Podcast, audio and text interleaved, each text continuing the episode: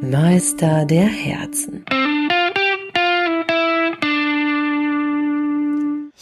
Nick, du erinnerst dich doch, äh, was heißt, du erinnerst dich daran? Wir haben schon so oft darüber gesprochen, wie das war, als man Fußballmanager gespielt hat, selber. Oh ja. Ja. Oh ja, Stefan. Und Das, dann- ich, ich war ja großer Fußballmanager-Fan. Ich habe das ja saisonweise durchgezockt und viele Freunde haben immer gesagt, warum spielst du nicht FIFA? Also habe ich auch gespielt. Ja. Das ist ja mehr Action als eigentlich nur irgendwelche Datenbanken und Tabellen sehen. Ne? Ja.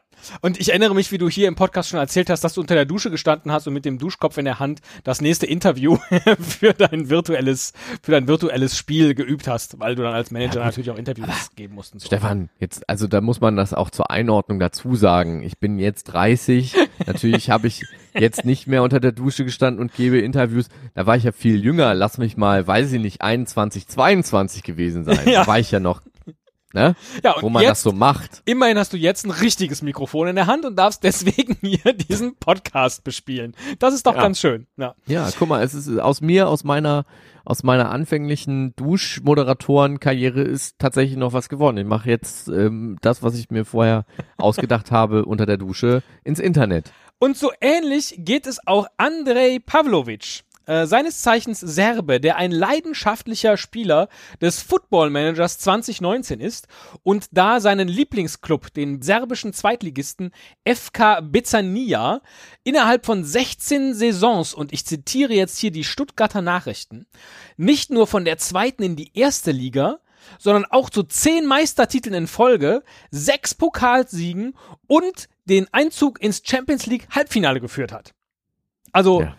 Wirklich, wie man sich das eben so vorstellt, man nimmt seinen Krasser Lieblingsclub und führt den eben nach irgendwo ganz nach oben. Aber offenbar gibt es ja sowas wie so einen Online-Modus da. Also den Football Manager 2019 habe ich nicht gespielt, weil ähm, das ja irgendwie vergleichbar sein muss, dass der Typ halt wirklich eine krasse Nummer ist. Also weil er sagt auch selbst, wird hier gegenüber Sport Bible äh, zitiert, ich werde nicht angeben, aber ich bin so etwas wie eine Legende in meinem Football Manager Universum. Ähm, ich stelle mir also vor, dass man da tatsächlich gegen andere Menschen spielt und sich sozusagen dadurch nochmal viel krasser gezeigt hat, was er für ein heftiger, heftiger Zocker da ist. Erstens das und zweitens müssen die Datensätze, die in Football Manager zugrunde liegen, halt wirklich extrem ausführlich, kompliziert, nah an der Realität und so weiter sein, so dass man tatsächlich als als Datenanalyst an dieser Stelle offensichtlich dann auch äh, einen gewissen Erfolg haben kann. Und was dann passiert ist, ihr werdet es nicht glauben, wenn ihr jetzt nicht weiterhört. Wie nennt man denn Aber Click- erstmal müsst ihr Clickbait? jetzt über PayPal ist- drei Euro spenden. Nein, Quatsch. Spaß. Clickbait äh, äh, im Podcast funktioniert nicht so gut, habe ich gerade festgestellt. Also das ist ja sein, quasi sein Lieblingsclub äh, hat jedenfalls äh, äh, Lunte gerochen, hat gemerkt, okay, der, der hat was drauf, der, der kriegt hier irgendwie mit einfachen Mitteln, nämlich nur durch Datenanalyse, äh, Clubs besser und äh, mit richtigen Transfers und Aufstellungen dann äh, weiter nach vorne.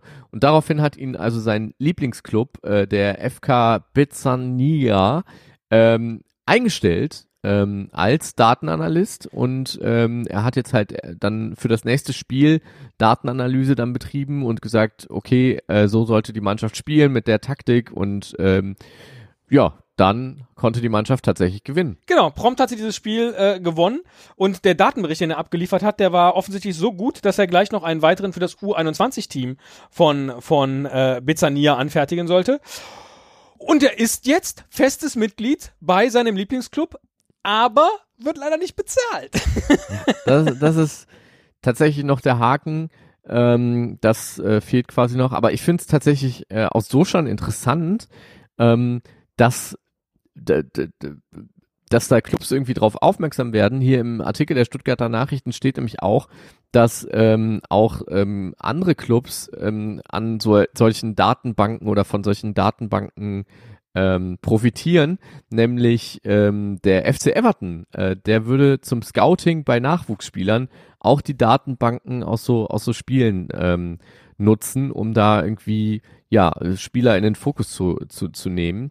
Was ich halt nur aus meiner eigenen Football Manager oder oder Fußballmanager äh, Karriere noch äh, in Erinnerung habe, dass ich nicht jedes Jahr unbedingt eine neue Version gekauft habe vom Spiel.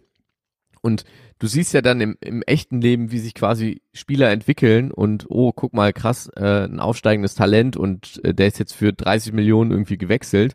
Und ich habe dann manchmal den Spaß gehabt, in einer alten Version des Fußballmanagers mit einem neuen Spielstand anzufangen und mir quasi die Talente, die zwei Jahre später explodiert sind, in der echten Welt, da zu kaufen und zu gucken, ob es funktioniert. Weißt du?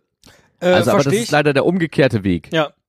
Das war auch was am ersten Tag, äh, als André angetreten hat, seinen neuen Dienst, also sich wunderte, dass beim Training nicht Zlatan Ibrahimovic auf dem Platz war.